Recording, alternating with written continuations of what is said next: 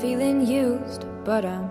still missing you, and I can't. 有的时候看起来你在与全世界为敌，但其实你心里面比谁都害怕。Against my lips, and now all this time is passing by, but I still. 真的就是这东西，如果你能坚持做到这一件事儿，可能你生活中百分之八十的矛盾都解决了。How much I need you. I hate you, I love you. 这世界上不可能有任何一个人能治好你的委屈，你的亲密关系不可以，你的伴侣不可能，你的孩子不可能，你的心理医生也不可能，只有你自己才能治好自己的委屈。That I want you, you want her, you need her, and I'll never be her. 啊，那我们开始吧。好，嗯，这一期的播客是我强烈要求录的，因为我们看《再见爱人》这个节目已经看了一个多月了。然后《再加一人》就是湖南台，他是不是湖南台我都不知道，反正就是那个离婚综艺嘛。然后三对儿啊呃马上要离婚或者已经离婚的夫妻一起去旅行，嗯，然后小乌龟觉得我特别像里面的一个角色，也不是一个角色，一个主人公，啊、我觉得我也特别像，尤其是这位女士在发火的时候，很多名场面，嗯、然后小乌龟会看着我说：“就是你，就是你，你也是这样的。”然后我我看的时候也觉得，就是这个人物的性格我特别熟悉，因为我就是这样的一个人，就是曾经非常的锋利、非常的尖锐、非常的暴躁、非常的口不择言，嗯，然后会进入在发脾气的时候会进入一种很冷漠、很伤害别人、很自我伤害的状态，嗯，但我现在不是了，我现在，你觉得我现在还是那样子吗？好一点了吧？好一点了呀。嗯，反正我就想通过这期播客，嗯、就是聊一聊，我觉得，嗯，因为我跟这个人物很有共情，人物，嗯，我我跟这位角色很有共情，所以，所以就就有点想讲一下这种类型的人，然后他的他为什么这么愤怒，他的委屈是什么，然后他是因为什么样的成长经历造成了这样的性格。然后，如果你是他的伴侣，在生活中要怎么去 handle，就要怎么去跟这样人相处。然后，当然这些都是就是前面的话，但我最重要的是想怎么从这样一种不断的自我延伸的愤怒里面走出来，就如何变得更加平和的去跟人交流，如何去疗愈自己心中的小孩儿。那你为什么特别想聊这个解解法或者解药呢？嗯，我们现在是对我，我就我就说，我们就是想聊张婉婷。啊，然后我觉得，嗯，因为在看《再见爱人》的时候，我哭的最多的时候就是看见张婉婷发脾气的时候，然后看见她在电视上说：“我至于像个疯子一样这样让你们看吗？我在家带孩子不好吗？”然后还有很多就是当她。嗯，卸下那个坚硬的壳，或者她坚硬的壳被戳了一个小洞，她忽然开始哭的时候，每次都是我开始哭的时候，嗯，就是我我我只记得最最近这一期，就是他跟那个宋宁峰在玩那个游戏，然后那个游戏就是宋宁峰说跟他说一句话，然后赵婉婷必须回答你说的对，如果回答不出来就要就要受惩罚嘛。然后宋宁峰就跟他说，嗯、你其实也不想跟我这样的，因为当时他们俩那天在冷战，在吵架。然后赵婉婷当时就哭了，然后我也一下子就哭了，就是就在宋宁峰说出那句话的时候，我就有一种被击中的感觉，就是我很能带入那种，就是有的时候看起来你在与全世界为敌，但是其实你心里面比谁都害怕，你根本就不想让自己陷在这样一个境地，你非常希望你能够被看见，非常希望你的情绪能够被化解，但只是你不知道，嗯，就是这种共情感吧，就是我能够很能够共情他在，嗯，就是综艺里面经历过的那些情绪很极端的状态的那种处境。嗯，那那你分析一下呗，他为什么可以进入这么一个状态？他就是他背后是什么？就是他为什么那么生气？或者这么容易生气？嗯，是是这样的，嗯，张婉婷这样的人，她，哎，我就不说张姐了，我就说我自己吧，嗯就是我我我我这个 type 的人有一个特色，就是我跟我自己的情绪连接的非常紧密，就是我很清楚的知道我怎么了，嗯、如果我生气，我知道我生气，而且我不会压抑我的愤怒。就是我跟我的思想、跟我的情绪、跟我的表达是四位一体的，这中间没有任何表达的问题。嗯，这就导致，假如说生活中有一件事我不高兴，然后我立刻知道，哎，我不高兴了，然后我立刻会把这个不高兴说出来。就是有的时候可能一件很小的事儿，然后但我不高兴了，我立刻就是就就就马上会把这个东西变成一支箭一样，就这是我的一个本能。嗯，但你就不是这样的，对不对？嗯，我的情绪跟我的表达隔得非常开。对吧？嗯因为因为我我以前可能以为全世界都是这样的，然后但看这个剧或者你知道生活中接触很多人，你也知道不是每个人都可以自由的去表达情绪。对啊，表达情绪的时候，我会非常在意，就是当下其他人的感受是什么。嗯，而反过来，你是不会在意当下任何人的感受的，你感受到的东西就一定要马上说出来。嗯，嗯，然后你看像这个《再见爱人》这个综艺里面，苏诗丁和卢哥都是那种，我起码苏诗丁是一个不会特别明显表达情绪的人，就可能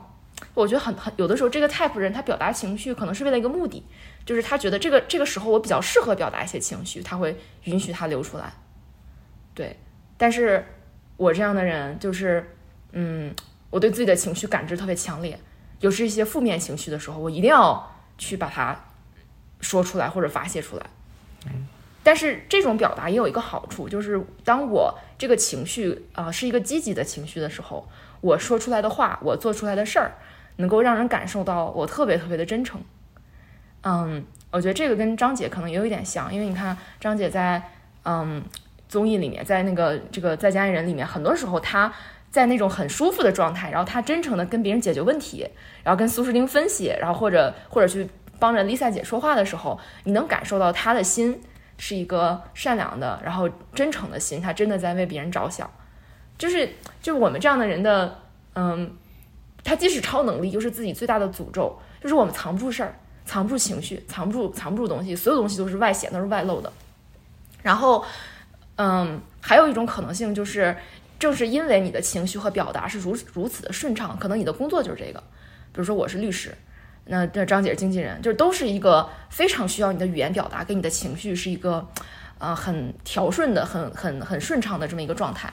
然后，但这个问题就是，当你习惯了处于这样的状态之后，你不会觉得自己的表达有什么问题，就是你会觉得我有情绪就要说呀，我生气我就要让你知道呀，我知你知道了，我们才能解决问题啊。那我现在就是不高兴，我不高兴就要告诉你啊。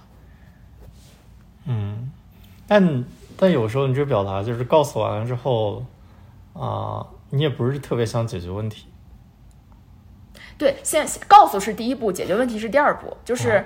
不光是发泄情绪，就是哦，就是张姐和我们这个性格的人，在这个情除了呃能轻松表达情绪之外，还有另外一个特色，这个特色也是决定了为什么他这么暴怒、这么攻击性这么强，是大脑很发达。就是在一件事情他生气的时候，嗯，我是不仅知道我生气了，而且我知道我为什么生气，而且我能够通过表达来告诉你我为什么生气，因为不然就是如果我只是告诉你我很生气，我不舒服，那我得告诉你我为什么生气，对吧？没有任何一个人发火，就是你看张姐她她生气，她也不是就往地上砸，她会跟宋清峰说这点事儿你至于吗？你为什么要冲我嚷嚷？就说你你不站在我这边我才生气，就是她能举出一堆大道理。迅速编一个故事，对对，哎呀，对，就是就是说是编故事，但是那那一刻，在我进入这种发泄情绪的模式里，我脑子里觉得我非常的对，就是我觉得就是因为这样才生气的，而且有的时候，嗯，我在呃一边生气一边讲道理的那个状态里，我是希望通过说服你，让你意识到自己的错误，然后让你来接住我的生气，在你意识到自己的错误之后，再反过来哄我，嗯，嗯，就是一个一定要赢的一个姿态来生气，对，通过理性和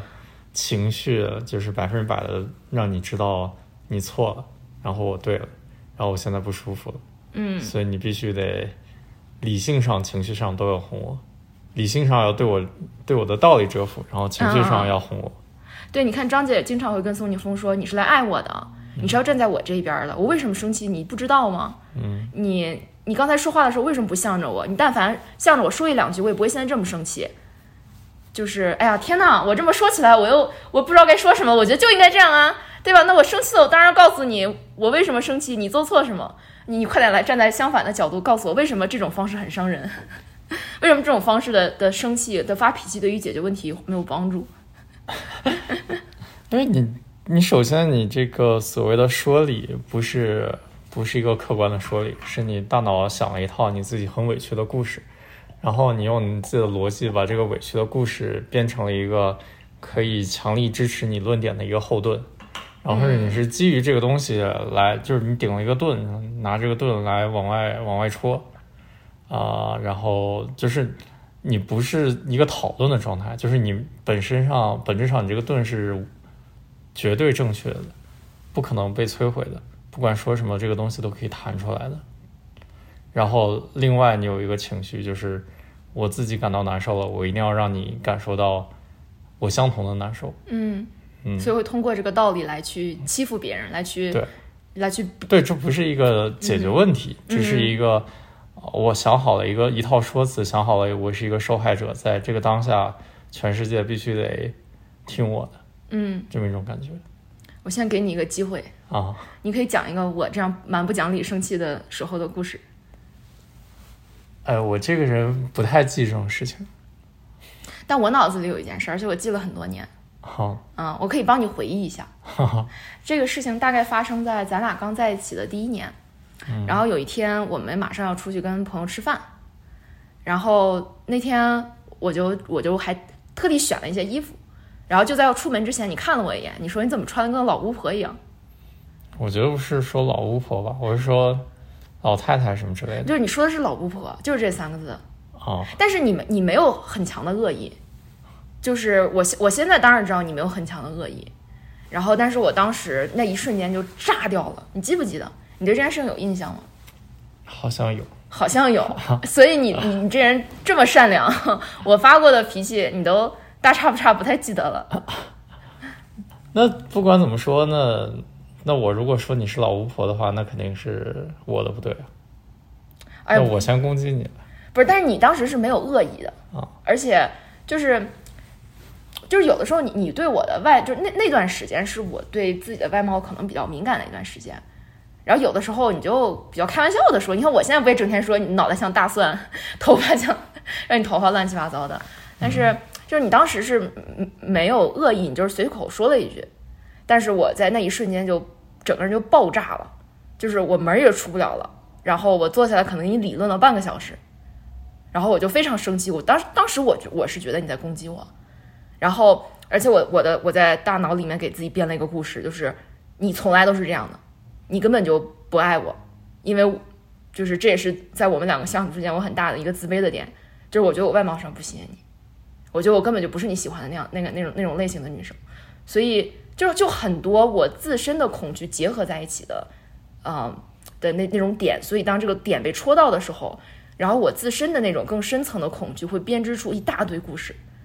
就是我会说你你从来就不就就不夸我，你从来就不夸我好不好看，然后我当时出门跟朋友出门很紧张，然后我就说你以前就是这样的，你从来就是这样的，然后又又又就是又哭又喊的发了半个小时的脾气，然后后来我衣服换不换我也不记得，但我们反正吃饭肯定是吃到了。哦，我记得这个事情。你现在想起来了？但我觉得类似这种事情还挺多的，就是有时候可能这件事情，我觉得我确实说的不太好，但是有一些时候我就是随口一个玩笑，但是你会觉得我我是在人身攻击你，嗯嗯，嗯然后之后就，然后就是全方位的指责我的不对，嗯。嗯但是我觉得这个这个例子，我想表达的就是，有的时候，呃，你的确是被戳到了，对吧？张婉婷肯定是被戳到了，才真的会发火。但是被戳到的这个东西呢，其实跟你自己心里内在的世界有关，跟外在的这个东西可能没有很大的关系。就假如说换了一个女生，换了你前女友，或者就换了一个别的，她更自信，或者跟在感情中的这样一种呃 dynamics，就是关系的流动不太一样的呃女生，她可能不会对这样一件小事那么的敏感嘛。所以，所以人这个情绪的爆发都是因为他自身积累的长久的，要么是对这个人的怨气，要么是在这段关系中的自卑，要么是自己曾经遭遇过类似的事情，然后积累了很多委屈没有被疗愈。嗯，所以一定是因为自己的一些东西，然后激激发了一个情绪。但是刚才不是说我们这种人在情绪被激发的时候，你脑子里会编一个我为什么生气的故事吗？然后我现在就想讲到为什么这个故事是最有毒的，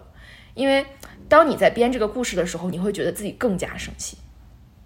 嗯，我们的想法和情绪这两个东西是紧密联系在一起的。就是当你有一个我为什么应该生气的想法，你会更深刻的体验到生气的情绪。然后这个生气的情绪会让你的大脑想，我为什么生气？我必须要能解释我为什么生气，然后你就把自己绕进去了。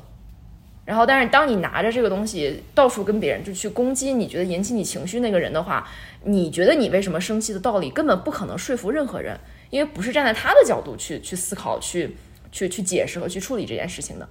然后就是你，当你用这个东西去表达和发泄你的情绪的时候，没有人可以给到你足够的安慰，没有人可以化解你这个东西，就是最终，嗯，你这个情绪只会越演越烈，你你脑子中编的故事会越来越放大。就是如果有在生气的时候编故事又输出故事的习惯，那这场架的结局一定是两败俱伤，而且一定是非常伤感情的一个吵架，就非常非常的痛苦。嗯，你还记得，就你看我们俩吵架的时候，嗯，我还有一个现象啊，就是当我在呃用这个故事来去欺压你说你我你为什么我为什么生气，以及你为什么做错了，你会反驳。对，这是我为什么说如果。你脑子中有有这样一个故事的时候，不会有好结果，因为因为对方会会反驳你的逻辑，但他就忽略了你的情绪，他会反驳说：“我为什么没有做错？”然后当你听到我为什么没有做错的时候，你就觉得更生气。就我也一样呀，就是生气了之后，你特别那个什么的，呃，暴力的宣泄，那我的本能就是先说理，我为什么。我为什么是对的？然后我自己也会编一套故事。嗯，然后这个生气，无论如何，这个吵架的结果就是故事对故事。嗯，都不是。然后故事最后本质就是一个情绪带动了后面一辆车的故事。然后呢，这个故事会越变越大，还会拉上以前的故事一起一起吵，新仇旧怨一起吵啊！吵到最后，要么就是我们就分开吧，这个人不行。嗯哼。然后要么。也没有什么，就是结结论只能是这个，呃，都不会认为自己的故事有问题，因为这个故事，它会不断的加强，还能吸收之前的故事，嗯。嗯，然后你又有这个情绪在不停的催生，就是一个很糟糕的恶性循环，嗯。啊，所以所以这也是我为什么特别想录这期播客，就是我觉得这应该是常识，但是我也是花很多年才真的明白这个道理，就是当你感觉生气的时候，不要去编故事。就是这个东西不在于你表不表达和发不发泄，而是在于你自己的头脑里不要给自己编故事。就是因为你想，如果你编故事，不管你是去吵架，有的人他他一边冷暴力一边编故事，他一边拒绝沟通一边一边编故事，然后他就导致整个世界开始他整个认知就变化了。就是原来是在生活里面去，嗯，你看原来是生活里面相爱相守的。呃，伴侣，但是因为你编了故事，你觉得对方是一个好大的恶人，你觉得他欠了你好多，你觉得他特别特别的坏，就是这都是你头脑的思思维在作祟，就是头脑是你的头脑是你通往幸福最大的阻碍。对我话就放这儿了，头脑是你通往幸福最大的阻碍。嗯，就是我当然不是说头脑永远都没有用啊，头脑很多时候是有用的，但是真的就是这为什么这期播客的呃题目叫做张婉婷们的自救指南。因为每一个感觉跟张婉婷有共情的人，肯定都在生活中也是控制不住发脾气，然后也是发脾气的时候会，嗯，遭遇亲密关系的挑战。真的就是这东西，如果你能坚持做到这一件事儿，可能你生活中百分之八十的矛盾都解决了。就是当你感到有情绪的时候，不要编故事，不要告诉自己我为什么生气，就你在脑子里不要有这个想法。但是呢，你可以让自己做一些别的事情，然后你先把你自己那个情绪缓下来。就是因为当你被被戳到的时候是很疼的，你心里面会有一种不安全感，会有一种嗯有点难受的感觉。就是像我们去打坐很久，这个东西叫身体的觉受，对吧？你有情绪，你身体有觉受，你不舒服，然后你你你在这一步尽量的去把你的情绪跟你的头脑做一个切割，你不要立刻去想这个人为什么错了，我为什么被伤害，我为什么可怜，就不要去想。就是当你有情绪的时候，你所有的想法只会将你推入。更加可怕的深渊。但是过去的你，就是你是不可能，呃，停下来跟我，就是你不可能停下来去做别的事情，因为当你在这个情绪，然后你脑中有一套很完整的故事的时候，这个故事是本能性的出来的，然后你会，你本来做事情就是当下出了事情，我一定要当下解决这个问题，就包括张婉婷也是。他是不可能就是有一个空隙让自己去观察自己的情绪。他当时想的就是，我必须得跟你把这个问题解决清楚，然后我们现在就来解决这个问题。如果解决不了这个问题，我什么都做不了。嗯然后，而且他在想解决问题的时候，他脑中已经预设了对方应该怎么做的一个正确的嗯模板。如果当对方表达出一点跟他的模板想象不一样的事情的时候，他这个愤怒又会叠加。嗯就我觉得这个除了你自己能打坐，然后真的把情绪跟自己的大脑通过平时的练习分割开来，我觉得你的知识上再理解这个理论都是没有用的。嗯情绪来了就是情绪来了，嗯然后故事会在你情绪来的瞬间就蹦出来。就是我觉得我也是一样，你也是一样。所以大家要去练习冥想，不是是是这样，嗯、这个东西是人的本能，就是我们这期播客的，我们这个播客栏目的第一个呃节目就叫做“你的大脑不是你的大脑”。其实我记得当时我们讲的就是类似的事情，就是你的大脑会给你编故事，会会给你去啊、描述各种各样的画面，但这个东西都是基于你的情绪和你的目的的一个想象。但是这个东西是人大脑本质的一个编程，但这个编程不是不可破的。我甚至觉得，从灵性和宗教的角度出发，你之所以有生命体验，就是为了破除这个编程。就是如果你就按照你的编程来生活，对吧？你生气了，你就开始编故事，编故事之后，整个世界都是黑的，然后你更生气，那你跟动物有什么区别？就是你你你没有作为一个人的主观意志和自由意志。那作为人最了不起的地方，就是你能够从这个编程里面挣脱出来，你可以不去理会你的你你的你的你的故事，你大你的头脑试图给你创造的这样一种幻觉幻象，然后所有的正念冥想，它都是在教你这个东西，都是这个练习嘛。然后，那我现在我可以非常自豪的告诉全世界，我是我在嗯有情绪的时候控制自己头脑的故事，我我已经，比如说之前我可能是两分儿，我现在最少有七八十分儿。那你要不要为我证明一下？说明就是给大家一些希望，就是这东西是可以改变、可以变好的。我觉得可以讲一下我们自己在情绪上和头脑控制上的变化。呃，我我真的想跟听众朋友们证明一下，这是你改变大脑的编程是可能的。就刚刚我们讨论的那个编故事的这个东西，你有多久没有在我身上看到了？你回忆一下上一次看到是什么时候？嗯真的挺久的，一年总有吧？可能有。嗯嗯，而且最近一次我清晰的被你激起一个情绪，你还记得是哪一次吗？比较比较大的情绪，比较大的情绪。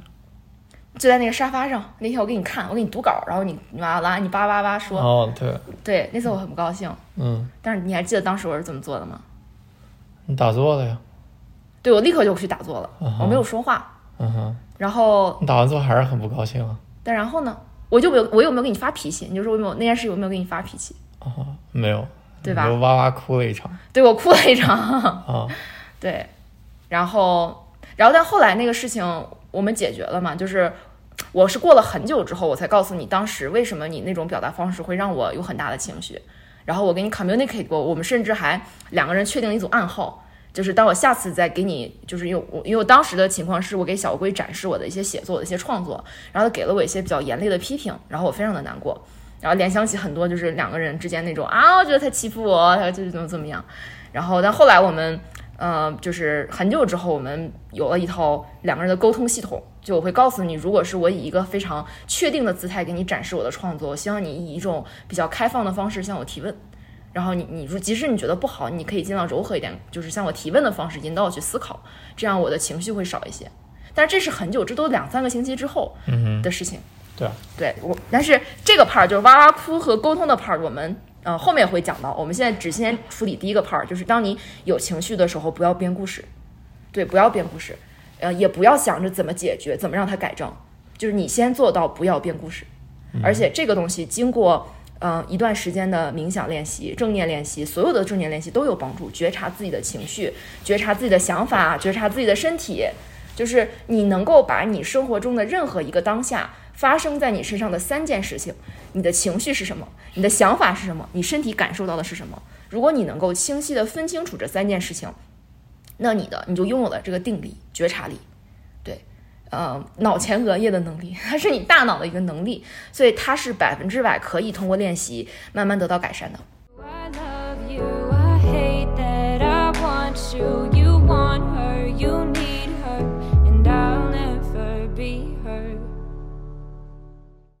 对，但是我们刚才聊的第一步就是议题分离，不在大脑里面给自己编故事，这个仅仅是第一步。然后给大家提前那个预警一下，我们这这个播客有四步，所以当你做到第一步呢，你你解决不了问题，你只是没有将事情扩大化，啊、你只是没有在生气的时候来加速矛盾，让你们两个人持续关系恶化，进行一个故事对抗故事的争吵。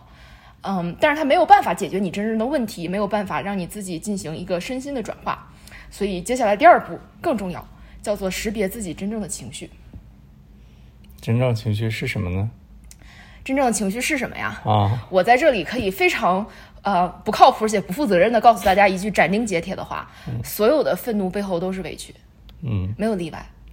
那假如说什么你爸恨铁不成钢，这也是委屈吗？不是你，你要不要一下子提一个这么好的问题？不是恨铁不成钢这东西叫愤怒吗？嗯，生气啊，啊，叫恨铁不成钢这个情绪是啥呢？是呃，我觉得你没有实现我的理想。不是我好，这个东西又又往深推了一步。恨铁不成钢，实际上是在说你为什么不好好的？你为什么不去做 A B C D E？你为什么不考上个名牌大学，娶一个貌美如花的老婆，过正常人的孩子，过正常人的生活？就是这个是父母给孩子规定了一个理想的人生模样。嗯，那父母为什么要给孩子规定理想人生模样呢？因为他觉得这跟他自己有关，他自己在他对他自己理想的人生规划里，孩子应该是这样的。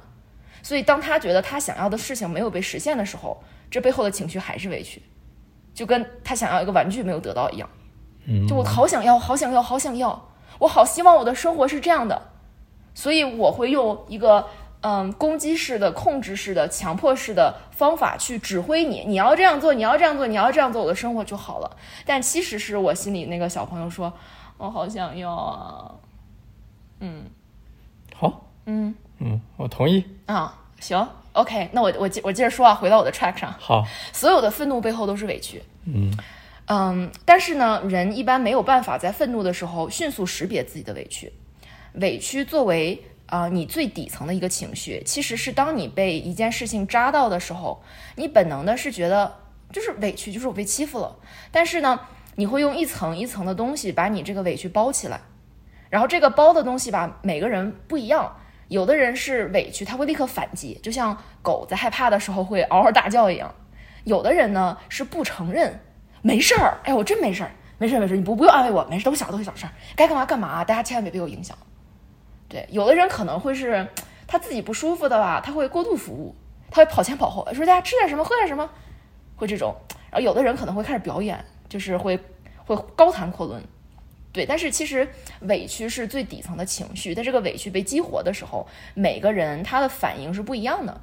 然后这个反应基于他后天在人格内部和个人经历中形成的，嗯，他自己的反馈机制，他他这是他的自我保护机制。所以每次当你真实的你的那个小东西被被激活、被伤到的时候，呃，在你都没有反应过来，你的保护机制就出来了。张姐就是第一反应就是你做错了，让我来告诉你你为什么做错了。他他不会去看到自己的委屈，他只会看到自己的自卫机制。嗯，他就像曾经的你一样，就变成一个刺猬说教说教狂嘛，啊。变成老师了，因为上着课对吧？训学生，开始训你。对，不仅仅是训你，而且他他觉得他看到了，呃，你自己没有看到的原因，嗯然后他斩钉截铁的，就是你这你就是这个原因，嗯就是嗯所以他那么确认，就是，呃，宋霆锋是被节目组或者其他人蛊惑了，嗯才才有这样的情绪出来，嗯否则的话你不应该有这样的情绪出来。就是他当他被激活的时候，他关注的都是别人，但其实他自己是最需要被关注的嘛，因为他心里面有一个小小的张婉婷，他受伤了呀。那其实张婉婷在那一瞬间，她真实的情绪是什么啊？如果是，嗯、今天的我，可能我会这样跟我的伴侣说话，就是，你你为什么要那么大声吼我呀？那我没有恶意的呀，我刚才就是，我刚就是想到了，然后这不是我们聊这个新闻嘛，我就那么一说，我没想那么多。你你这样说，我就有点难过。你你平时不会这么对我说话的呀？你你这样，我都在想你是不是被节目组影响了。我就我真的挺难过的，你忽然这样吼我。如果你是宋宁峰，你会怎么样？那宋宁峰肯定就就心软了呀。嗯，他本来就是一个，呃，你如果软一点的话，他也会很软呀。嗯，但张婉婷至少目前来说，她不可能做出这样的举动呀。那她他会觉得，那我自尊要不要了？我没有说他立刻就 就不要自尊是吧？但是是是是这样的，我们也不是在这儿高高在上的，像一个老师一样跟大家说你要软，你要服软，因为这个服软不是一个工具，它必须是你内心真正感受到的东西。然后，嗯，我们先说怎么感受到自己的委屈吧，就是当你嗯心中的这个被激活的时候，你想发脾气的时候，先躲开。就是你先远离那个激活你情绪的人，远离周围那些看着你的人，你去自己走一走，写写日记，你去识别一下自己心中的小朋友，你自己跟自己说，你说万婷，你是不是委屈了？你是不是觉得好心没好报？你是不是觉得当你想保护别人，别人反过来朝你扔石头，你非常的难过？然后你还可以去看一下自己这个委屈这种情绪是什么形状的，它是什么颜色的，然后你甚至可以画画。就是这都是在正念啊、冥想这些练习里面会经常使用到的一个技巧，就是你去跟你的情绪对话，不要让你的想法来加重你的情绪，而是去很平静的去，嗯，跟你的情绪本身待在一起，跟你最真实的自己待在一起。嗯，挺好的，感觉。如果他能做到这样，就能进行非暴力沟通了。对对，非暴力沟通，可能大家这几年总听说过，就是说，当有当有矛盾的时候，我们要怎样沟通？但是呢，非暴力沟通只是外加招式，这里面最最最难的是内力。就是非暴力沟通，不是说我现在写一个公式，然后下次我生气的时候，我就采用这个公式，说发生了什么，我的情绪是什么？因为语言只是那么个语言，关键还是你背后的能量是什么。比如说，就是还是我刚才跟你说那句话，我完全可以用一种咄咄逼人的方式说，你这样说我非常伤心，你知道吗？我特别伤心。我我没有，我刚才没有恶意，我就是想到了，我就跟你说了嘛。嗯，我都在想，你是不是被节目组影响了？你平常不会这么对我说话的呀？你看，这就又不是，这就不是委屈，这是愤怒，对不对？所以，所以非暴力沟通这个东西是是外是外面的，但是内功需要自己去修。那修内功呢，是需要很长的一个时间，就是。我不是说这个张姐，就是说啊，听了这个什么专家的教导啊，她嘣儿，她就知道我不生气了，我就哭。你哭你也哭不出来是吧？你人，嗯，人跟自己真实的情绪的这些连接要花很长的时间。但是我们可能做这期播客，就是想告诉大家，这个是可能的，这个是真的可能的。我们自己就是我自己就是活生生的例子，我可能用了三年、三四年的时间。对，但是但是有大量的长时间的打坐，去了三次内观营，十十日的那种密闭的禅修，然后每天打坐，然后经常就是整自己嘛，我管这个叫整自己，就是把自己内在的这些被压抑住的，或者是会造成冲突的，会自我伤害、自我攻击、自我贬低的情绪模式和人格模式给挖出来，挖完了给它掉个儿，就是真的是改变自己，是我觉得是爱自己的一个过程，嗯嗯。所以，所以刚说这个就是给大家总结一下啊。第一步就是呃，停止你的想法，停止编故事，做到情绪、想法和身体感受这三件事情的分离。然后第二个是识别你情绪背后真正的情绪，这个小朋友他叫做委屈。然后这个也也分两步，就是可能你一开始做的时候，你只是能做到在冲突产生的时候，你往后退一步，先去识别自己的委屈。然后你可能要过很久，你才能够去呃表达你的委屈。嗯，我记得你去年十月份给我发过发过一个特别厉害的 TED 演讲，你还记得吗？不记得。叫展示脆弱。啊。对，就基本上那个 TED 演讲，回头可以找一找，在播客下面发给大家。就是，基本就是说，人最难做到的事情就是展示脆弱，但是你怎么去建立和另一个人真诚的连接，就是展示脆弱。你你想，你你你是你是容易看到一个受伤的小狗，呃，一个很。看着很小的，你觉得就这么说，你是觉得大狼狗可爱还是小 puppy 可爱？就是你更容易跟哪种动物建立起你深厚的连接？你看见什么样的小动物，你的心会变得柔软，你会想要相信它，想要照顾它，你会想要跟它连接。肯定是一个脆弱的人，这样的人可以不去激发别人的保护欲，然后会激发别人的同情心吗？然后但是展示脆弱是一件需要非常大勇气的事情。嗯，对啊，我自己来说，就是展示脆弱，我过去是一个嗯非常不愿意做这件事情的人，就是展示脆弱代表着我可能要受伤害，嗯有可能我没有办法保护自己，然后包括我可以理解张婉婷就是。呃，没有，她自尊比较强，然后在她的潜意识里面，可能全世界都对她不太好。嗯他从小吃了太多的苦，然后她觉得自己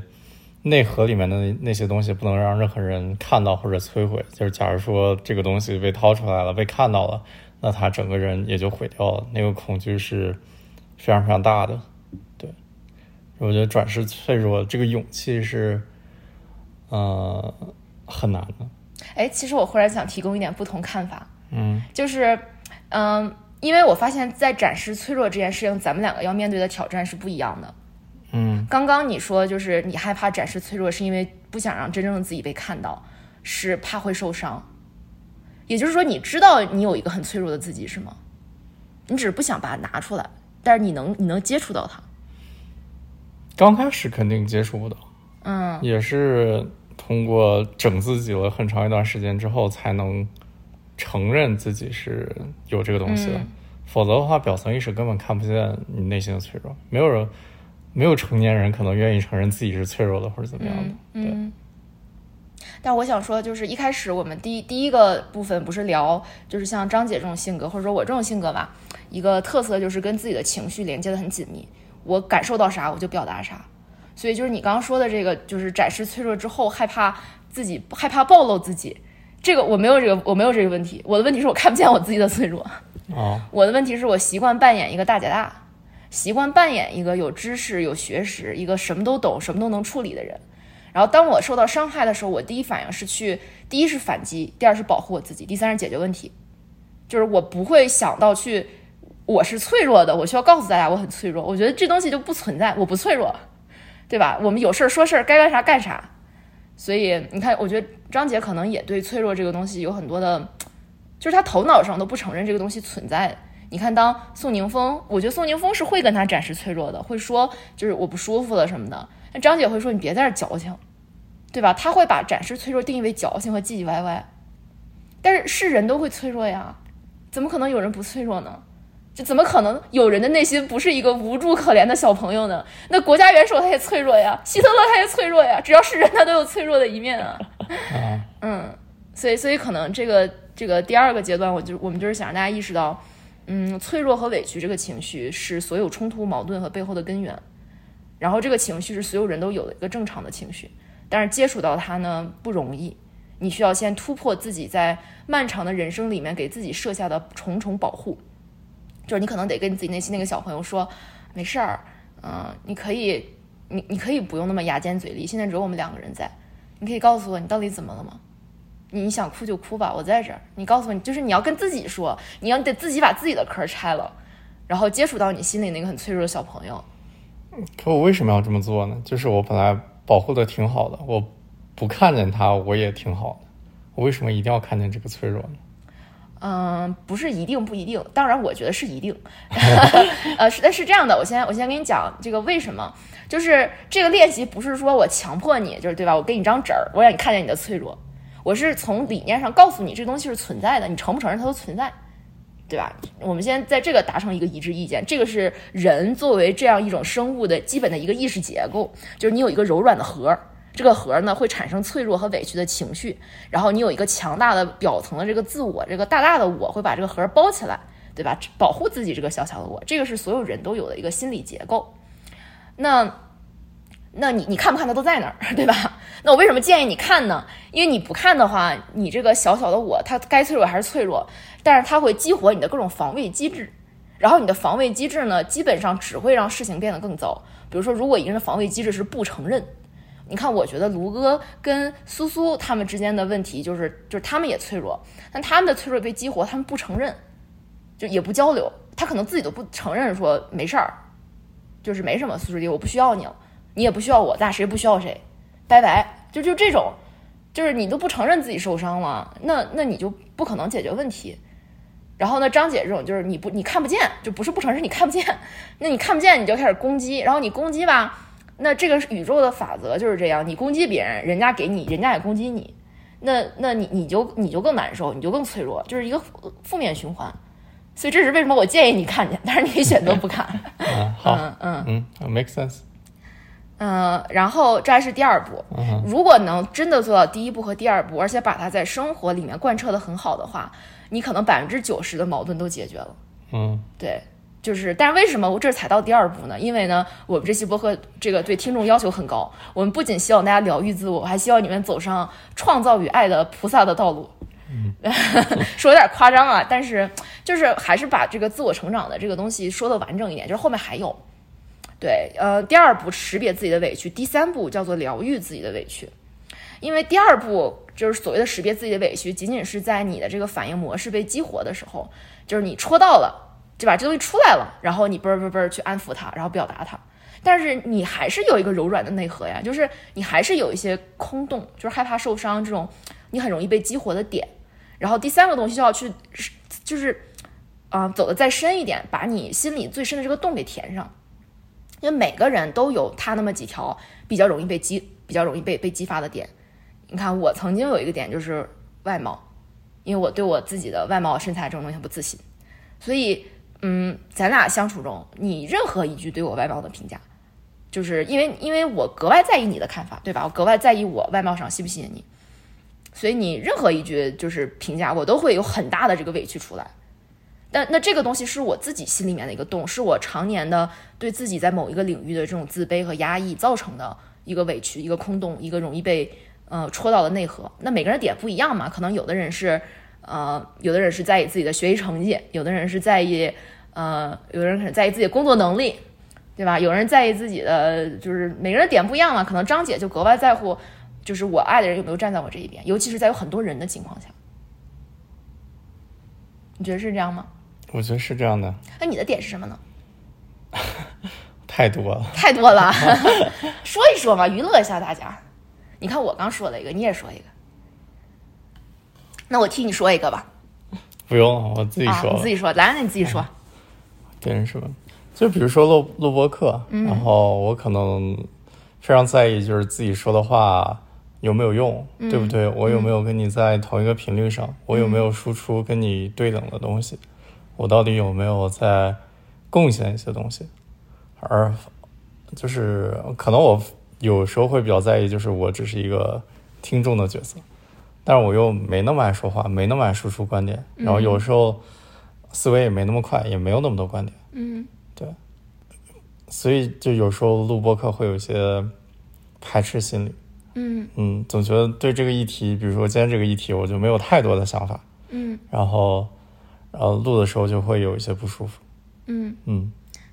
嗯，我听见了你的这个不舒服，可能是来自于你对自己表达的不自信，是吗？嗯，嗯，对，那你一直就是这样的吗？是吧？我一直都是这样的，嗯，嗯。就是其实每个人他害怕的东西非常非常深，嗯。对，然后这个东西呢，就是你表面上被戳到这个东西，你看着是以为被戳到了，但这底下有个根儿。这个根儿呢，根据什么弗洛伊德派，就是埋埋藏于你童年时候的一些人格模式的形成。嗯，你看像张姐她在嗯这个剧里面，在《家里人》里面讲过，她自己年小的时候很小一个人去北京嘛，就是什么一堆人围着他灌酒，然后他必须得说喝就喝，就是说他一定是在这种集体中体会到了压力啊、排挤啊，他不得不承担一切的这样呃这样的一个行为模式，所以这个是他嗯防防卫自己的，就是在他委屈的时候，他第一个本能就是去保护自己，而且去显得很强大，因为这个是他从小形成的这样一种保护的东西。那我们所说的疗愈呢，就是你光是一点一滴的去解决你表层的那些委屈，嗯，还不够本质，就更本质的是要深入到你呃曾经的这个委屈形成的那种你最委屈、最最强大那个感受，然后去疗愈那个感受，去跟那个那个时候的自己对话。所以你就变成什么回到童年了吗？弗洛伊德了吗？嗯，回没有回到童年那么抽象，就是是这样的。我你知道弗洛伊德在心理学，就是他后来有很长一段时间，人们觉得你回到童年不 work，因为回到童年，你只是会暴露自己早年的创伤。就这事儿我已经忘了呀，我我都我都好不容易把让自己不想着当初那些那么难受的事儿了。我为什么要通过这种心理治疗去把我童年回忆起来，然后我又哇哇哭一顿，然后我又陷入了当年那种特别痛苦、特别难受的状态？我为为什么要这样折腾自己？我现在活着不挺好的？我生活中大大小小问题有问题有解决问题，我为什么要回到童年？对，就是这是因为，嗯，就就首先，我觉得还是回到刚才那个脆弱的点上，你童年对你的影响，你承不承认它都在？对，这是一个客观的东西，它就是在，它决定了你。然后你曾经心里受受受的伤口没有被填没有被填满的伤口，决定了你现在的人生的议题与矛盾。对你甚至可以说，你现在生活中每一次负能量的产生，为什么你这么在意这个事儿？为什么你放不下？为什么你难受？为什么你紧张？都可以跟你，啊，过去有关系。对，都跟你的过去有关系。你承不承认它都在？那为什么我建议你解决？还是刚才那个逻为什么我建议你解决？因为你解决你自己会变得更好。就是这个东西就像做手术似的，你这个东西身体底下有脓，你可以不去看它，但是呢，你要解决的话，第一步就是你切开伤口，把脓放出来，都看着贼吓人，是不是？我我有我脓放出来，这又丑又又臭的，但是你放出来你才能好，就是你得把你最开始受伤那个地方暴露出来，你才能好。嗯，就是每个人的生命的契机是不一样的吧？就跟我原来觉得，就是你到了某个阶段，比如说你感冒。本来就是流流鼻涕，然后你也觉得无所谓，嗯，但直到了你开始发烧了，你觉得实在不行了，你才可能会去吃药，嗯，之前你就扛一扛就过去了，嗯，就不是每个人就一定要面对这些东西，对他会在他生命里暴露出来，嗯，就是我身边见过一些朋友，嗯，他每一年烦心事儿都是一样的，每一段恋情的模式都是一样的，每一段工作的烦恼都是一样的，对啊。就是你就发现你不去处理这些最底层的议题呢，你的人生就是原地打转。但时间还在过呀，我可以选择不去不看，就该干啥干啥。对，有有的时候你的这个模式会推着你，就是你你自己的这个模式，你重复重复重复嘛。然后你实在过不下去，就是你会有的时候人觉得为什么我被逼到一个临界点？为什么我这么痛苦？就像张姐不断在这个节目上说，我就是要解决问题，我要去看病，我要知道我怎么了。就是人有的时候被重复的模式逼到一个角落，他开始发愿了，他开始有一个强烈的想要去转变自己的渴望，嗯，然后他可能会真的开始挖得很深。那挖了怎么填呢？这个 part 不是要教大家怎么填吗？你问我吧，啊，就是你你通过采访我，就是因为我我如果自个儿跟大家讲我怎么填我自己的，可能有点太假了。那你你问我，你可以随便问问，你觉得我最受最最脆弱最难过的地方。那比如说就是外貌，你之前提外貌这个点，嗯，你什么时候开始不在意了？或者说你多大程度上是真的不在意了？嗯嗯，这个问题很好。嗯，我我我可以，我想想，我从怎么，我先直接回答你的问题吧。嗯，就是我有多大程度是是真的不在意？嗯嗯，有的时候就是我看着镜子里的我自己。我能找出这张脸和这个身体上一万个我不喜欢的地方，但是同时我又会看到另一种情绪，就是这就是我，我就长这样，就是我长黑，嗯，这个肚子上总是有很多肉，个子矮，梨形身材，腿特别短，嗯，颧骨特别高，下巴贼尖，经常有人说我笑起来像个老巫婆，那。那这就是我，就是我就这样，我就长这样，我我也没办法，就是我我没有，我不能对着这张脸跟自己说，你看你这样很美，这样很美，戴着帽子很美，化妆很美，就是我不能去去这样说你很美，我只能说这就是你，就是这样的，那也没什么不好，对，就是这是我现在在我看着自己的脸和身材，我会真实产生的感觉，然后嗯，另外一层感觉就是。那我与其操心如何让自己变美，那生活中有很多更好玩的事情可以去做，就是生活中呢每一天的日出日落、做饭吃饭、跑步健身，这是我觉得很多好玩的事。为什么纠结自己好不好看呢？为什么要纠结买这个买那个呢？然后就好久没有买过衣服了，然后有的时候我觉得，嗯，衣服穿来穿去就那么几件儿，然后，但我我觉得，如果说为了想要买好看的衣服而去逛街，总觉得有点浪费时间。但是要是哪天碰见了，就逛街了，就像我们那次去台普斯特兰买了那个蓝色的牛仔牛仔身牛牛仔布的那个 T 恤，然后那就碰见了，挺好看就挺好看。就是我会欣赏自己的美，就是当我今天心情好了，我化个妆，然后戴个耳环，我会欣赏自己的美，但是我不会去刻意去经营自己的美。那那现在就是，假如说，我现在不会开你这些玩笑了。那假如说你在网上，让别人就是说你外貌这些东西，你觉得你还会像过去那样反应吗？嗯，我觉得，假如说我现在发在 social media 上，在社交媒体上发了一张照片，然后底下有个人评论我说：“嗯，你腰好粗啊，你屁股好大呀。”我肯定是能看到自己心心里面荡起涟漪，就是我肯定会有一个涟漪，就是一个很不舒服的感觉。嗯，但是我很有信心，我可以在五分钟之内呼吸，然后而且我完全知道在这个时候我要对自己说什么，就是我脑子里会有一些非常强大的我对自己说的话，能让我在那个涟漪起来的时候迅速的安静下来。我会跟自己说，就是这些话我们都知道，对吧？不要在意别人的眼光，你是最美的，你要爱自己。但是为什么我我可以让我自己在五分钟之内平静下来？是因为经过长年累月的填自己这个洞的练习，我我这种自我激励式的对话就变得非常的有效。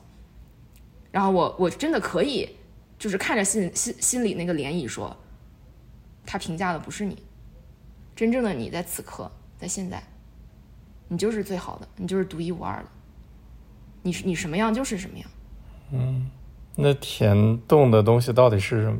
填洞的这个东西啊，嗯，它是一个，它既是一个刻意的过程，又是一个不知不觉的过程。就是其实所谓的刻意啊，就是，嗯，它，我先说所谓的不知不觉吧。就是虽然我在刚才跟大家说，你心里有一个最原始的、很脆弱的脓包，你要把它切开，但并不是说我今天就坐在这儿，来咱俩两个小时把我童年聊出来，聊出来，把我最难受的东西聊出来，就不是这种。呃，就是刻意的去去去操作，是不知不觉的。就怎么是不知不觉的呢？就是在第二步，刚刚我给大家描述的那个识别自己的委屈，以及去安抚自己的委屈，然后并且表达自己的委屈这个过程，就是你不断的在每一次小的情绪上来的时候，去这种去做这种比较真实的自我对话，然后你会一步一步一步一步走得很深，对。哦，我觉得我就要说一下自我对话这个东西，因为在刚刚第二步没有讲到嘛。第二步只是说识别我的委屈，然后能够表达我的委屈，在这中间还有一步叫做我自己疗愈我自己的委屈。对，在这里大家可以画一个重点，这个点我来之前想讲的，但是我刚刚才这种打岔给忘了。对，是这样的，嗯，只有你自己能疗愈自己的委屈，就是可能张姐她也知道自己心里有个洞，但是呢，我可以负责任的告诉大家。这世界上不可能有任何一个人能治好你的委屈，你的亲密关系不可以，你的伴侣不可能，你的孩子不可能，你的心理医生也不可能，只有你自己才能治好自己的委屈。对，只有你自己才能回到当初你觉得很受伤的那个时刻，去抱抱那个小朋友。只有你自己能做到，但是你自己有非常非常非常大的力量，我管这个力量叫信念和想法的力量，就是。嗯，在第一个部分不是跟大家解释了，就是你的想法跟你的情绪是互相促进的，就是你想一个事儿，你特别生气，然后你越想越生气，这就是反过来也是一样的，你想一个会让你接纳自己、爱自己的事儿，然后你不断的想，不断的想，你你就会产生一个接纳自己、爱自己的情绪。就是我甚至我之前在一个什么心理学的书上看见过，这个东西是有脑神经和生物学机制的，就是你大脑的一些想法会在你大脑产生神经元产生一些特定的电路。然后这个电路会激活你的一些激素，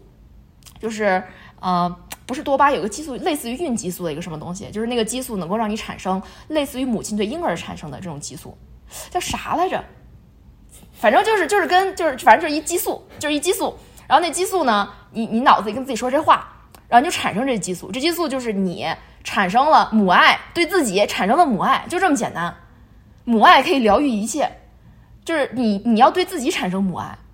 然后你很多问题就慢慢就就解决了，就是你不断重复这个过程，对，嗯，哎，我这说的，但是大家意思懂了就行哈。我这个这个名词我回头想一想，我在播客里发出来，我在 notes 里写出来，挺好的。嗯嗯，对，就是你要补充吗？没有哦，那我再接着叨叨一下。说，嗯，就这个自我疗愈和自我对话这个过程啊，嗯，它是刻意的，因为你得知道，就是你得有意识，你得知道我现在要给我让我自己产生母爱，我是来干这事儿的，就是你得你得学习，就是通过啊、就是播客啊什么玩意儿冥想啊，心理医生也会教你，就是你得学习这个过程，然后你学习完了之后呢，你得使用它。对，但是你不需要去刻意的挖掘自己曾经的痛苦，你只需要在每一次你的情绪产生的时候去进行严格按照这个步骤进行这个练习，然后当你进行的足够多的时候，你的你你的身体可能会，你的生活里可能会有更大的东西出来。这个东西叫做我们我们内观里面其实讲有讲过这个现象，就好像，嗯，你来生火，对吧？如果你不往这个火里面添柴，那这个火不就烧没了吗？那这个火可能就是你的愤怒之火，你的保护之火。然后，那你每一次在你有情绪的时候，你这个编的这个故事就是往里添柴。那你不但不添柴，你还往你还要你还往上浇水，对吧？你的每一次疗愈就是往上浇一壶水，当然这个火特别大啊！你这个这么多年的委屈积攒下来的熊熊烈火，然后可能你今天被伤害了，然后你开始就是写日记，对吧？写说亲爱的小小小张婉婷，呃，我看到了你曾经的委屈，我要抱抱你。就是这东西可能是杯水车薪，对吧？它不可能把你这火浇灭，但是你坚持浇，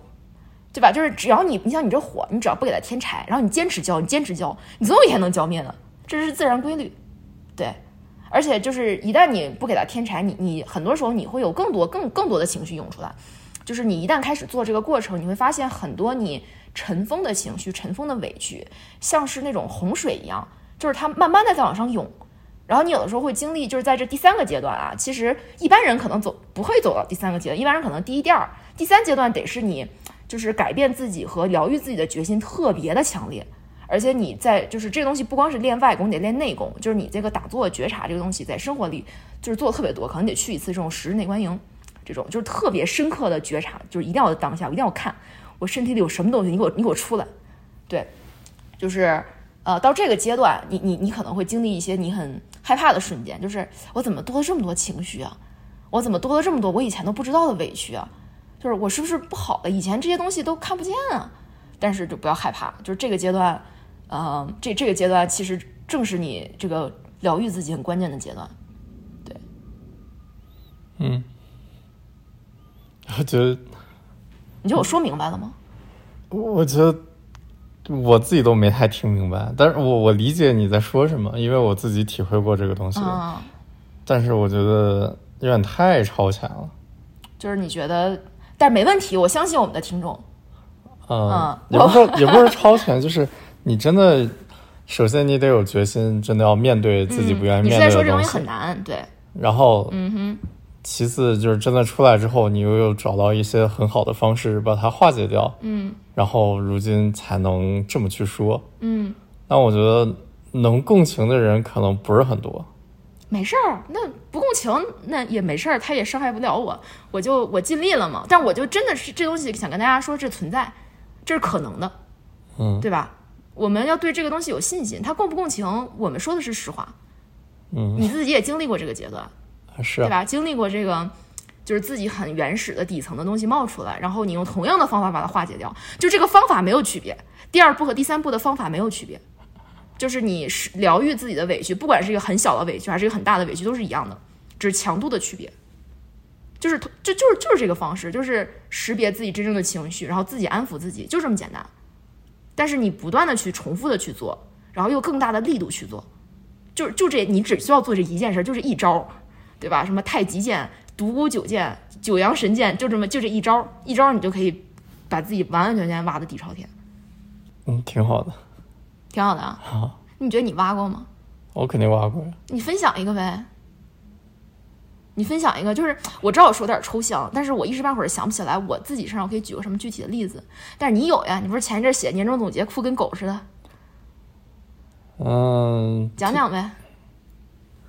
就比如说不愿意表达这件事情，然后包括呃，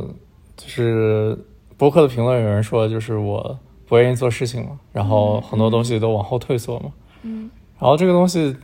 背后是一层一层的原因，然后是背后一个故事叠着一个故事，可能我过一段时间能发觉，嗯这个第一层的故事，然后再过一段发觉第一层后面第二层的故事，然后第三层的故事，就是永远是故事套故事，故事套故事。但是发掘的越多，离我最真正的就是刚开始的那个创伤性的东西就越近。啊、但是这个过程非常的痛苦，因为你必须得真的去，呃，有很强大的意愿，嗯。否则这个东西出来之后，你可以选择逃避，可以选择不看，特别是像我这个本来就习惯性逃避了，然后真的看到之后，嗯，然后你又会本能的否认，就觉得这不是我，然后啊，过了否认这个阶段之后，然后才是承认，承认之后又开始啊，要要有新的情绪出来，然后可能是你没见过的，然后你要进行宣泄，然后又要再重新平衡，然后再重复这个步骤。这个听起来是一个非常简单、机械乏味的东西，但是整个过程一点都不愉悦，甚至非常痛苦。嗯但是这个东西，就是可能你成长最快的方式，就是直面你最不愿意做的事情。嗯当你能承受的痛苦越大，当你越能在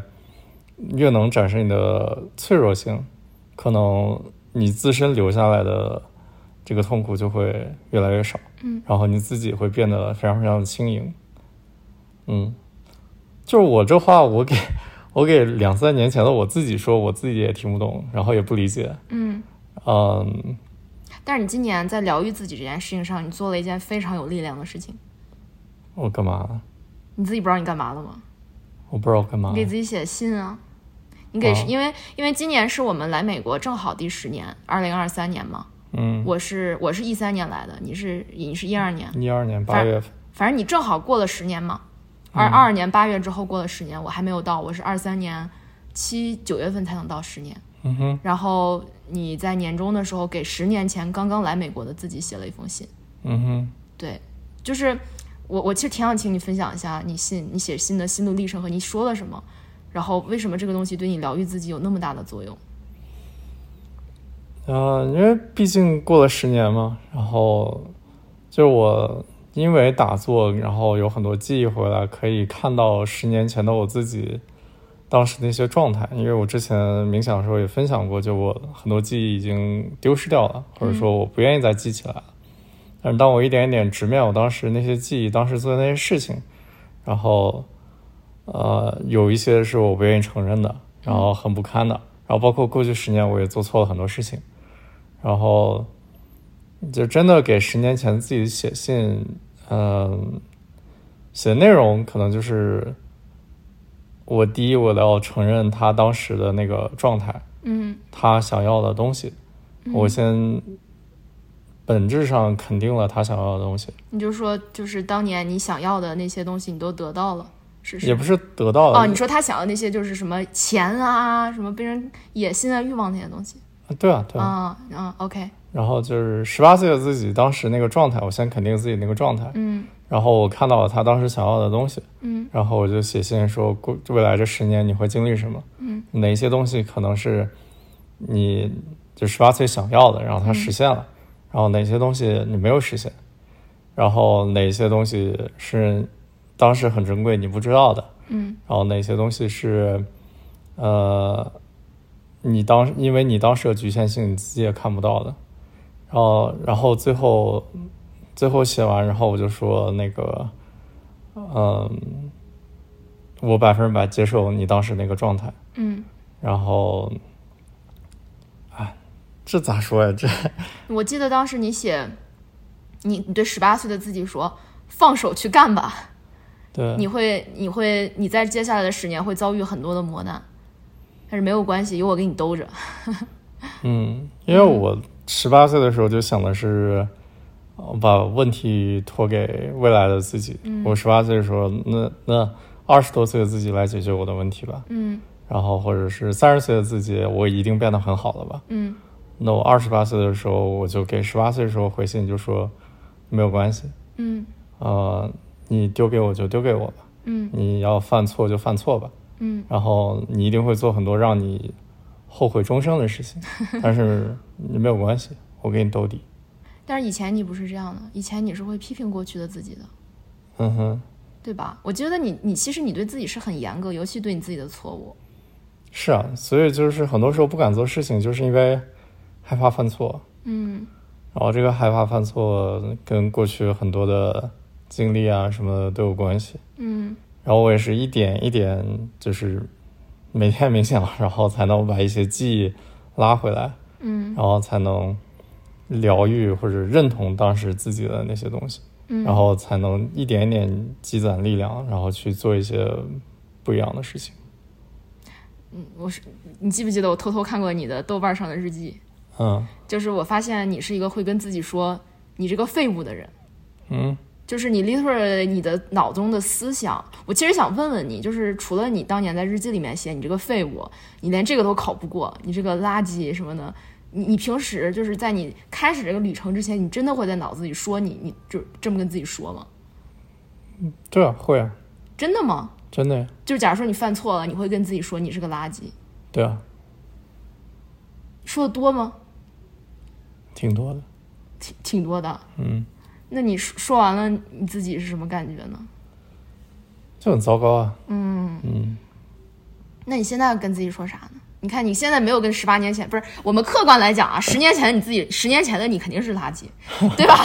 你这啥也不懂，你看你接这十年你干了啥？你这犯了一大堆错，嗯对吧？做了一些有的没的，嗯，这客观来讲确实是垃圾，但是你好像不会那样跟自己说了，对不对？对啊，我接受了呀，那就是我呀。嗯然后而且我非常的，说你是垃圾，你不生气吧？修修辞修辞，你在我心里是最最大的宝贝，你是天上的星星，是海底的嗯大月亮。可不必。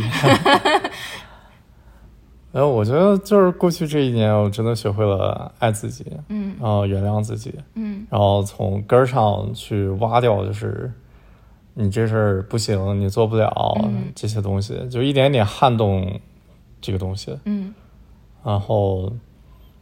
我觉得就是过去的自己总藏着很多东西，但是其实藏的手法非常笨拙，所有人都能看得出来。然后呢，当你开始，当我自己开始不去隐藏，然后开始直视自己的问题的时候，我才有可能开始真的有变化，然后有解药。就是做手术的话，你必须得先把身体上的那个伤口拉开，虽然这个拉的过程非常的痛，但是拉完之后你才能找到病根儿，然后才能就是要么该切的切，然后该上药的上药，然后再缝起来。通过时间，它才有可能长好，嗯否则的话，它可能就越变越大，然后大到你可能这辈子都没有机会去解决这个问题。嗯嗯你那封信写的真的很有力量。嗯，对我写完我自己哭了。嗯，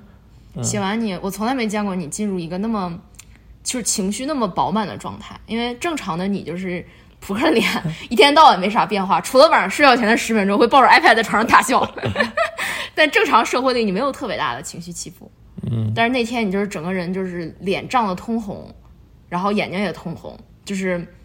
就是一副坐立不安的样子。但是你你依然是就是只是人看着非常的发热，然后你自己待了一会儿，你就在哭。嗯，嗯，那哭也不是因为后悔或者怎么着，哭是疗愈嘛，疗愈之后的，就是嗯我觉得我没有什么情绪，但是我的眼泪就没有办法就一直往下掉。嗯嗯就是你在那个信里面体现的力量，是我，我我觉得都不是你，就是我没有在你身上看见过这么强大的自我肯定的力量。就是你那封信写的我起鸡皮疙瘩，就是你是一封给自己的情书啊，就是写的特别感人。就是我觉得你特别特别爱十年前的那个自己，然后你原谅了所有自己在过去十年犯下的错。嗯嗯，就是一种非常强大的，把你很多灵魂和记忆深处的后悔的事儿、批判自己的事儿，然后你都跟自己说没事儿，没关系，你犯了多少错，我都我都接住你，我都接受。就是，而且你有很多排比句，我记得。对，啊，是啊，你是最棒的小乌龟。哎，但刚才呢，我们只是给大家表演一下，就是这个事情深层的疗愈是可能发生的，对不对？就是那个第三步，刚才给大家讲了很多，虽然它看起来可能呃非常的艰难，但是呢，经过我们两个自己的非常非常认真的跟大家打开，告诉大家这种嗯、完全扭转自己底层的人格模式是可能的。像这个玉晨就扭转了自我批判的人格模式，嗯，对我也扭转了我的。你知道，咱俩正好相反。我我从来不会在脑子里跟自己说你你怎么是个垃圾？你知道我在跟自己说什么吗？啊，别人都是垃圾，对我跟我脑脑全世界都是垃圾我。脑子里老跟自己说你真牛逼，怎么都没人看到我的牛逼呢？你怎么这么屌？然后，但这东西也很痛苦嘛，因为就是到最后发现我没有办法可以，我无法证明我的牛逼，就是我完全我跟你完全相反，嗯对，就是我我从来我我尤其是我犯过的错，我第二天就能忘了，然后我觉得不是我的错，这个是。这个事情它设置的不对，我没有做错什么。真的，我真的非常佩服你，就是无论如何都不是你的错。嗯哼，嗯，你不会因为任何事情真的内疚，然后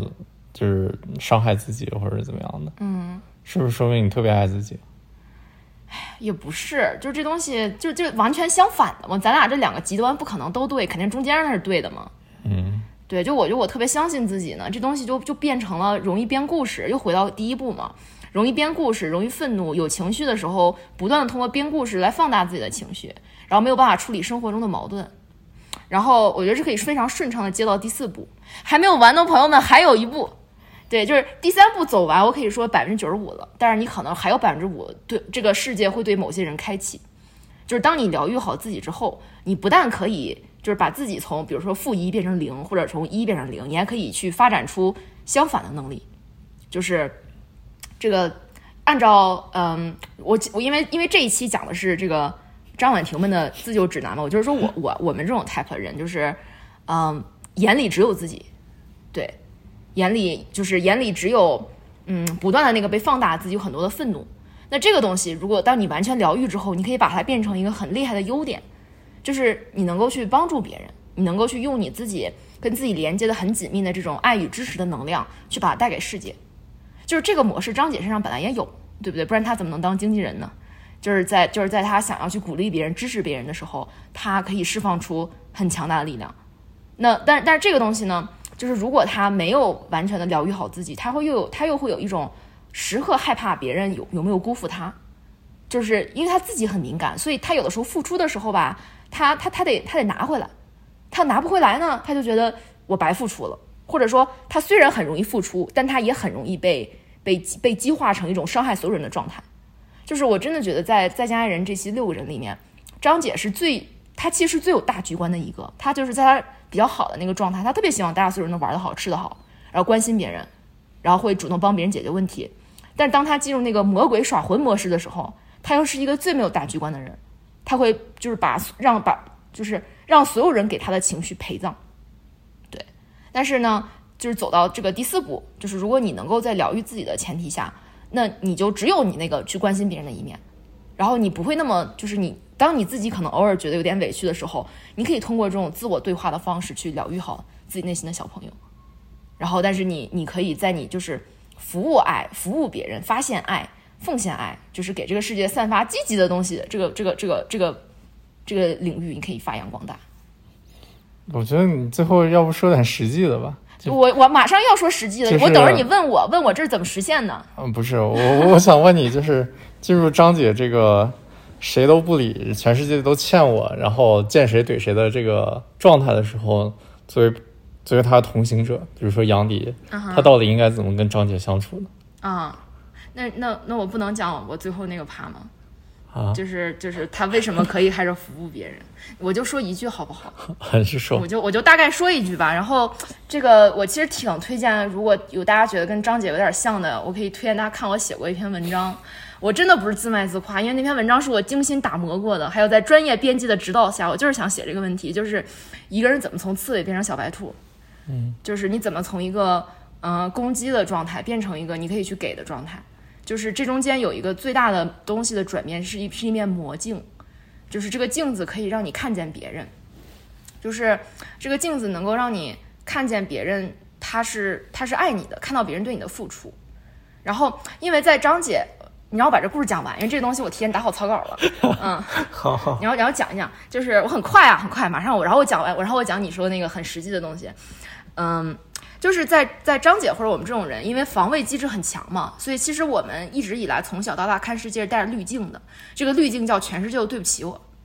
就是其实我们看不到别人对我的付出，我只能感受到你为什么做的还不够。我永远是都觉得，就是你这里这里对我不好，我妈这里这里欠我，我爸这里这里欠我，我的爱人对我不够不够热情。但是我们只会去不断的要求和期待别人以我希望的方式来爱我，但是每个人他表达爱的方式是不一样的。然后我就是对我来说，这个第四步发生在一年前，就是我们分开那段时间，我做了一个人际关系探索实验。然后这个实验呢，呃，看着就看着是我最害怕的一件事，就是我发了很多信息去问我周围的朋友对我的真实评价。我就问他，我平时有什么让你不舒服的地方，请你告诉我。你看，像我这种曾经一个全身都是刺儿的人，这个大家都有很多话说。但是其实当时大家都很温柔，就只有一个朋友，他说的说了说了，真的说了他我让他不舒服的地方。然后当时他的那句话让我那些话让我特别难受，就让我觉得，因为我跟他说那些话的时候，就是他描述的那个事情，就跟张姐在车里对宋哥的心情一样，我是为他好，也不是为他好，就是我是好心，对吧？在组织大家什么什么的。然后我发现我的好心，人家觉得我很讨厌的时候，我特别的痛苦，特别的难过。然后，但是在那个情绪背后，因为那天那三天是我专门就留出来，我要通过做这个人际关系的探索实验，来挖掘出我内在的一些事情，我要疗愈我自己。我特别坚定，我就想，OK，我遇到我遇到这个难受的事儿，我不让他过，就是我不能，就是就就痛苦了，我得找找这后面是什么。然后当时丁丁嘛，就是我好朋友在帮我做这个事儿，然后基本上他就问了我一个问题，他就说：“你现在这个朋友让你说的话很痛苦，那他为什么跟你说呢？”他他为什么要花这么？他是他是在刺激你吗？他让你难受吗？然后就是很多时候啊，就是当你在整自己进行到第三步和第四步的时候，你的醒悟就发生在一瞬间。就是那一瞬间，我有一种我不能说开悟这么夸张，但是我有一种一百八十度的转变。就是因为在我想象中的开悟，就是你原来是这样的，然后你忽然就。嗯，就是呱呱，就好多好多东西就进来，就是你你掌完全掌握了一个全新的视角，有一个震撼性的瞬间，就是这个震撼性的瞬间，有的时候就是当你走的比较深的这个阶段，它就发生在一个问题，就是你知道那个禅宗里面好多开悟的人，就是问就是问他一个问题，他就完全懂了，就很神奇。就是有的时候人的这个意识阶段就会到一种，他问，当然我朋友就问我这个问题，他他的这个他说这么多话，他背后是什么？然后。我就一下子看到了他的背后是关心，是真的关心我，是想要帮助我，是在完完全全按照我的指令去给我最真实的反馈，就是他是他是爱这个东西背后是爱，然后就那一个瞬间就打开了我的闸水，然后接下来在做那个人际关系探索实验的三天，我给自己留的三天什么都不干，就干这件事儿的时间，我可能哭的哭的这个眼泪比过去两三年的都多，就是每天都在哭，就是这个哭不是。呃，不是惋惜或者或者委屈，不是，它是一种能量释放出来的哭。因为我把我人生中的所有东西都重新看了一遍，比如说我看了你，我看到在过去那么多年，我一直在说你对我付出的不够，我为我们两个人的生活做了那么多的事情，你怎么永远都是这么冷漠？然后我看到了你是那种在我们吵架吵得最厉害的时候，你永远都不会还嘴，就是就是你的那种。平和和你的那种包容，就是你就像，就是我看到你有多么的美，我看到了你有你你有多么多么的爱我，就是你对我所有的爱，就是在于你的那种柔和、你的温婉、你的宽容，就是你的宽容，就是我看到了你的宽容，它就是这个宇宙给我最多的爱，就是我我我我真的那个时候发现，发现你是爱我的，就是我知道这么说非常奇怪，但是我们在一起这么多年，在我。那三天做那个实验之前，我是不相信你爱我的，我发自内心的觉得咱俩之间是缺乏一些连接的。但是，但是在做那个实验之后，我发现你给过我这么这么这么多的爱，然后，然后就用同样的心去看我身边的所有人，去看我爸妈，去看我的每一个朋友，我发现我不是一个孤单的刺猬，我发现，我发现我是一个收获了很多爱的小兔子，就是这个宇宙给了我那么那么多的爱。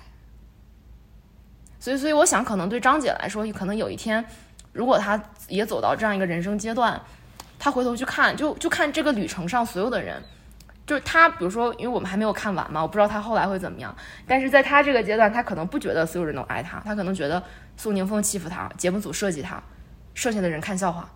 就是她可能是这样的一个视角。但是你你你掌握了这种这个镜子，你看到别人对你的爱，她可能会发现宋宁峰一直在一直在包容他，一直在忍让他，然后从来没有对他就之前都没有对他说过重话，然后他可能看到苏苏和丽萨姐一直在一直在努力的安慰他，就是不管他看起来有多么甩脸子，有多么在耍混，然后大家都陪在他身边。就是他会以一个全新的角度去理解这个世界，理解自己收到过这么这么多的爱。就是如果说第三步只是你开始自己给自己的爱，第四步是把你曾经给世界的爱都收回来。就这是我后来想到的一个比喻，就是因为像张姐和我们这样的人，因为情绪的跟自我连接的很紧密，我们对这个世界很真诚。我我可以说，即使在我最痛苦的时候，我还是在就是。就是有求必应的状态，就有人找我帮忙，或者有人需要我，我会非常非常认真的做很多事情。但是我一直觉得我看不到回应，就是我其实对世界发出去了很多东西，但因为我没有镜子，我收不回来。然后再走到第四步，就是你能够把你过去向世界发送的所有的爱都收回来，你就发现没有一滴爱被浪费，没有一个声音被浪费。我做的所有的事情，宇宙都给了我回报，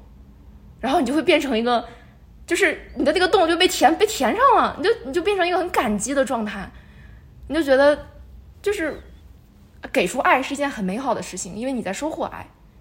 嗯，就是这个东西就是爱的反馈。Anyway，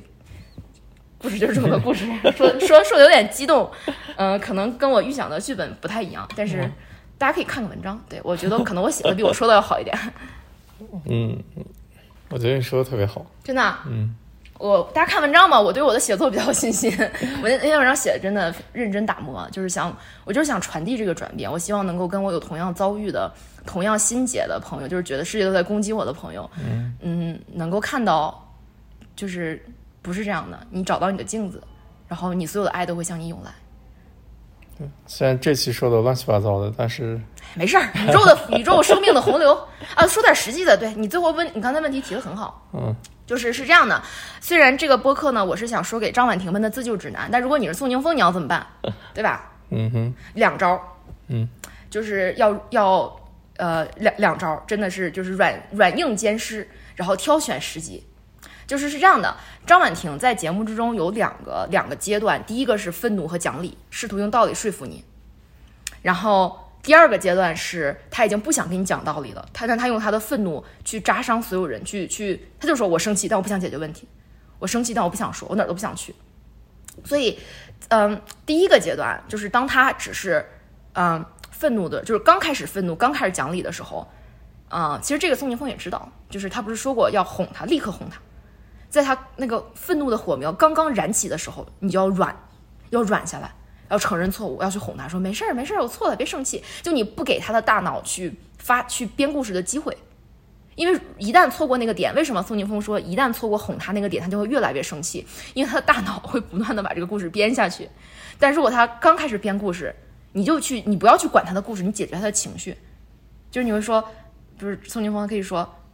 就就是可能刚才吼过他嘛，吼过他就是伤害到他，他就难受嘛，他就会说，那你就要去解决那个委屈嘛，就是你要说。哎呀，你我刚才是不是话说重了？你是不是难受了？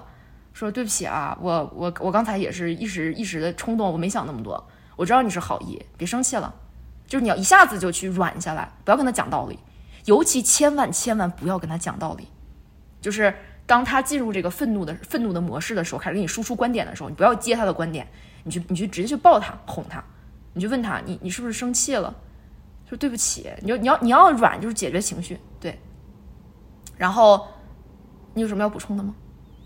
那宋宁峰那个状态肯定觉得，那我又没有错。对，对我我现在所所以，我我我没有教宋宁峰怎么哄张婉婷嘛。这这个我的核心，这个播客的核心是说这个呃，张婉婷要自救啊，对吧？我我觉得不然，因为我觉得你你就是这么怎么跟你说？就是刚才我说那个宋宁峰的状态，你得是一个把自己整特别明白的宋宁峰，你得是一菩萨，嗯，你才能在他开始骂你的时候，你开始哄他，嗯，对吧？没办法。但是我只是告诉你，如果说大家有人的伴侣是张婉婷，然后这个朋友又是一个心胸宽大、呃修为修为深厚、一个内力高深、面容慈和的一位施主，然后你想试着去化解这段孽缘，我告诉你方法就是这样，嗯，对，就是在他情绪上来一瞬间就哄他，嗯。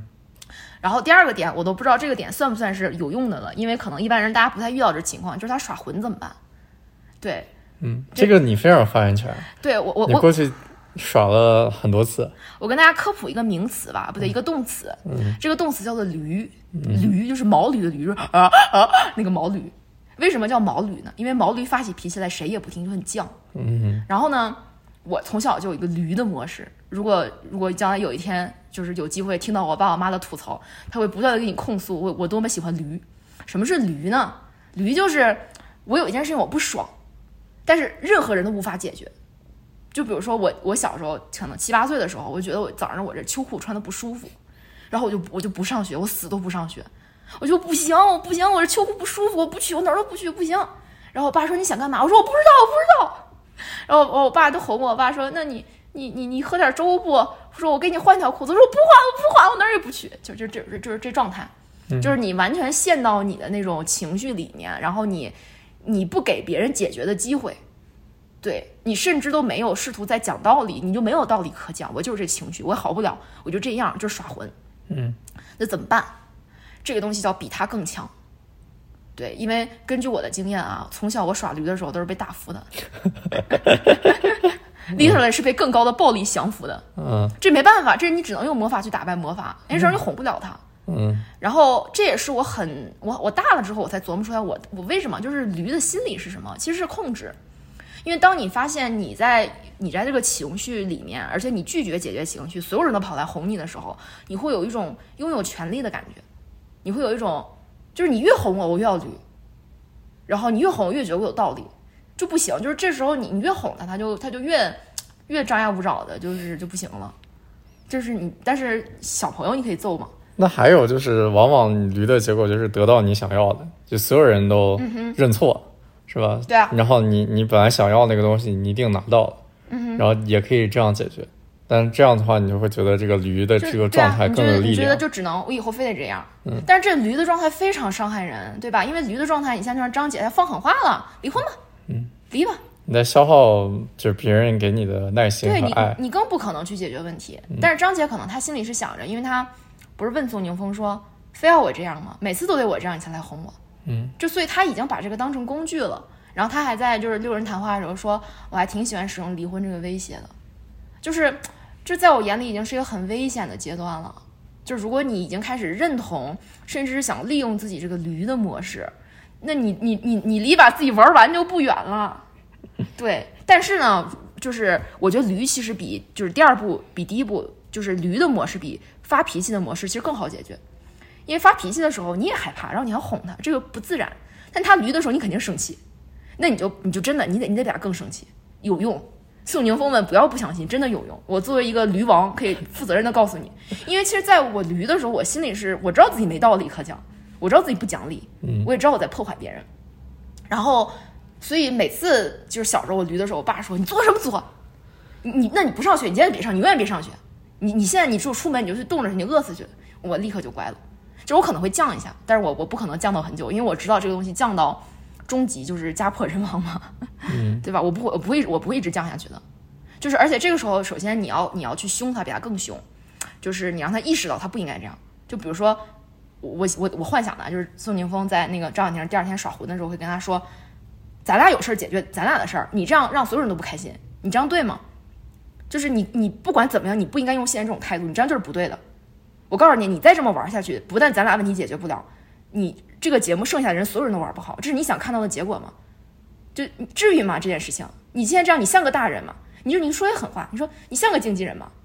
然后你说完了，不要立刻等他服软，你走走一会儿，你让他自己琢磨琢磨。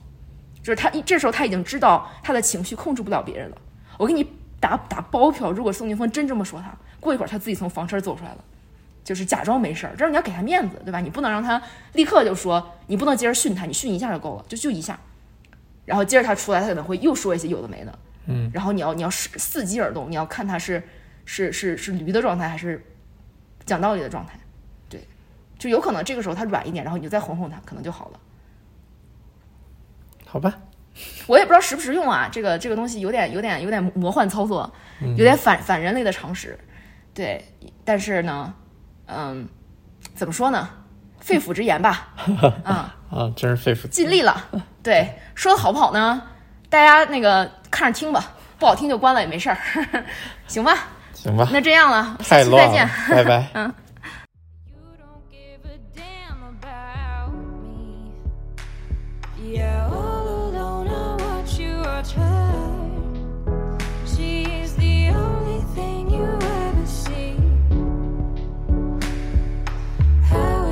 You slowly killing me. I hate you.